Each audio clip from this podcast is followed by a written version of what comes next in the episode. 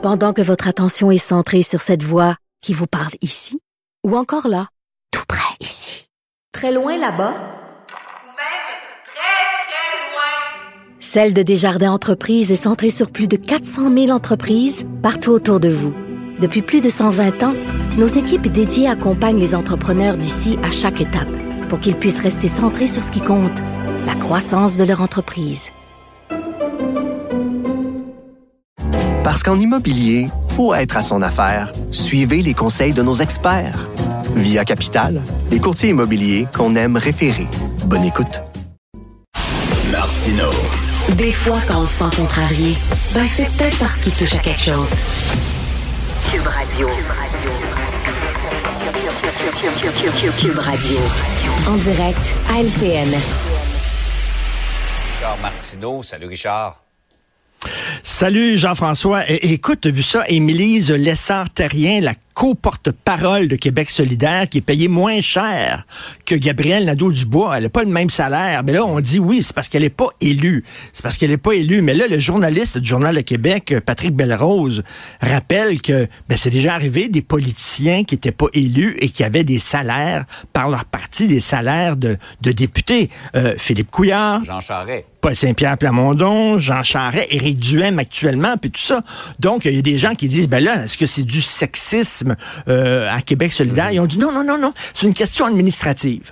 Donc, tu vois, les autres partis, quand les femmes sont moins bien payées, c'est un manque d'égalité, c'est un manque d'équité, c'est de la misogynie, c'est du sexisme. Mais quand c'est à Québec solidaire, c'est une question administrative. C'est pas la même affaire, Jean-François, là, quand même. Belle façon de le défendre.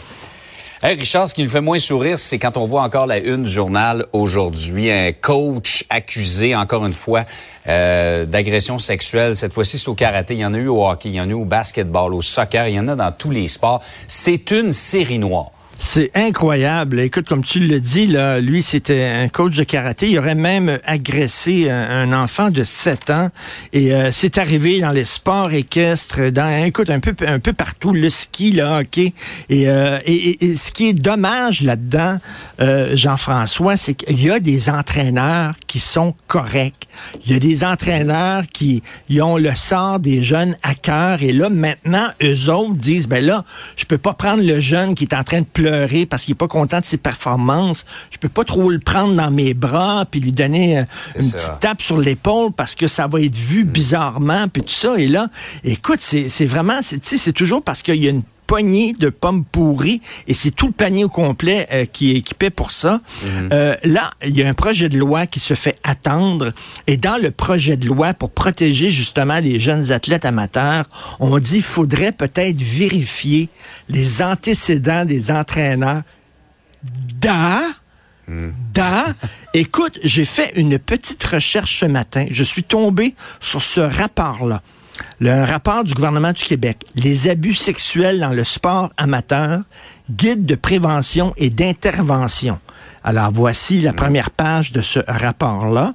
Et c'est un rapport destiné aux administrateurs sportifs. Ça date de 1994. Il y a 30 Il y a ans. 30 ans. Il y a 30 ans. Et là, je lisais ça. Première recommandation, qu'on vérifie les antécédents judiciaires des entraîneurs. 1994. Hello! 30 ans que ça fait. Et là, ils disent aussi, il faudrait que chaque organisme sportif, par exemple, euh, l'association de ski amateur, etc., chaque organisme, il y a une ligne. Il faudrait qu'il y ait une ligne téléphonique où il y a quelqu'un qui est là, qui, qui, qui répond au téléphone et quand quand toi, tu es un jeune sportif, puis tu trouves que ton entraîneur a dépassé les bornes, t'appelles là, et tu peux parler, tu peux donner le nom de ton entraîneur et tout ça, il y a quelqu'un qui t'écoute. Je sais pas si ça a été appliqué, si ça a été mis en application, mais écoute, ça fait 30 ans. Qu'est-ce qu'on fait avec ces rapports-là? Et là, je lisais, là, puis ce rapport-là, là, il y a plein de spécialistes qui avaient été euh, euh, interviewés, euh, qui avaient présenté des rapports, etc., qui avaient participé à la rédaction. Ça servait à quoi, ce rapport-là? Encore aujourd'hui, 2024, 30, 30 ans plus tard, on dit, mais il faudrait peut-être vérifier les antécédents judiciaires des entraîneurs. Jean-François, vraiment, il me semble que ça tombe sous le sens. Impensable. impensable. Il faut aussi que les parents euh, euh, euh, parlent à leurs enfants, puis en même temps, faut pas devenir paranoïaque là, euh, et voir dans chaque entraîneur qui est qui est trop près des Exact. enfants, un agresseur possible. Mais quand même, Il y en a du bon monde qui se dévoue pour les bonnes raisons Ben oui. pour nos jeunes. Faut pas les mettre dans le même panier que les agresseurs ou agresseurs euh, présumés. tout à fait. Et Richard, euh, le droit au télétravail, c'est un droit fondamental là, dans le code du travail? Là, c'est dur. Ce que je veux vous dire, peut-être ça va vous faire euh, pleurer à la maison, c'est que les, les fonctionnaires provinciaux sont pas contents parce que eux autres, euh, ils, ils peuvent, ils peuvent faire trois jours de télétravail par semaine. OK? Et- Puis les deux autres jours, il faut qu'ils aient travaillé au bureau. Tu comprends-tu? Alors là, eux autres, ils disent, euh, euh, mais les gens en région, les gens en région, eux autres, ils ont le droit de faire du télétravail cinq jours semaine.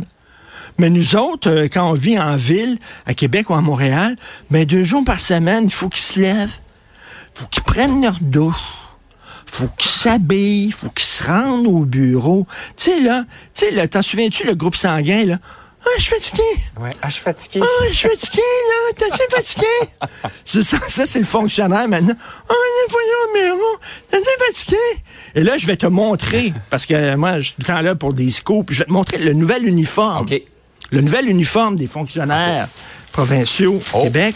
OK. C'est le, On a quelque chose, là. le v'là, là. C'est ça. C'est le nouvel pyjama. uniforme. Voilà. Ah Et non, ça, les, culottes sont super belles. Des- Vraiment, là, regarde-moi ok. ça. Et euh, tu connais euh, Métro Boulot Dodo? Là, c'est frigo, porno, chocolat chaud. C'est ça. Mais là, pense à ça. là. Nos ancêtres, OK, ils ont traversé l'océan en bateau. Ils sont venus ici. Ils ont combattu le scorbut, tu comprends-tu? Ils sont battus contre les Anglais, contre des tribus autochtones. Nos arrière-grand-mères avaient 52 enfants, tu comprends-tu? Ils ont déchiffré les Laurentides avec à coups de hache. Aujourd'hui, c'est faudrait travailler deux jours. Ah, fatigué, fatigué, là. Écoute, vraiment, ça n'a pas d'allure. là. Dégénération, comme disait, on recule, là, vraiment. Et là, il y a des gens qui veulent plus devenir professeurs, veulent plus devenir euh, euh, infirmiers, veulent plus devenir policiers. puis C'est trop forçant. Faut que tu travailles trop fort, puis tout ça. Là, on leur demanderait deux jours par semaine aller au bureau. Ah, ah, je suis fatigué. Alors, écoute, là, vraiment, là, là, ça achoppe. C'est, la nouvelle Ouais, négociation. c'est ça, ça c'est peut là-dessus achopper. que ça accroche. Ben là, j'espère qu'il n'y aura pas une grève, parce que là, c'est parce qu'ils font la grève. Est-ce qu'ils peuvent faire la grève en télétravail ou il faut qu'ils se pointent? Est-ce qu'ils peuvent faire du piquetage de la maison? Ben, j'espère. Bonne question. Ben, j'espère qu'ils peuvent faire ça de la maison. Bonne journée. Hey, Richard, passe une belle journée. On se reparle demain. Salut.